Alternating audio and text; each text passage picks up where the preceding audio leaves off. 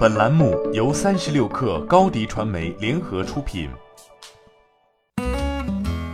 本文来自三十六氪作者袁思来。在很长一段时间，对人类来说，一切都恰到好处的地球仍然会是一个幸运的奇迹。人类寻找第二家园的征程，现在似乎有了进展。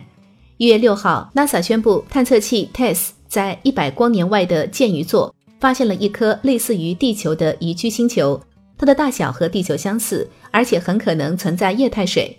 第一次有颗星球能同时满足两个条件，这意味着这里或许能够诞生生命。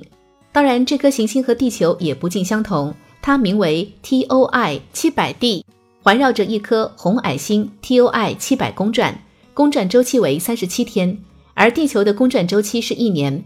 这颗恒星相比太阳，体积更小，温度较低，热度只有太阳一半。亮度只有太阳的五十分之一，所以这颗行星能够获得的热能只有地球能获得的百分之八十六。这颗行星的气候也可能和地球完全不同。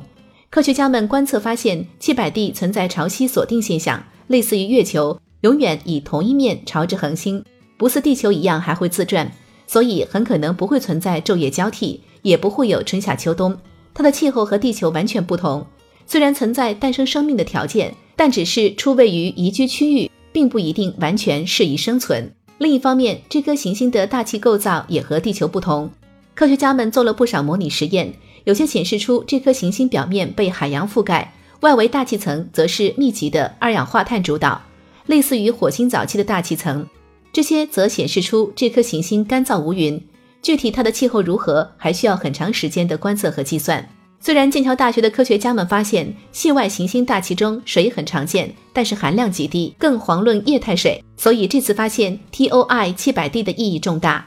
即便如此，在广袤的银河系中，和地球大小相仿、同时存在液态水的星球必然存在。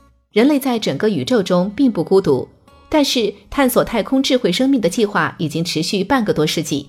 或许很多年后，我们也不会收到什么消息。在很长一段时间，对人类来说，一切都恰到好处的地球，仍然会是一个幸运的奇迹。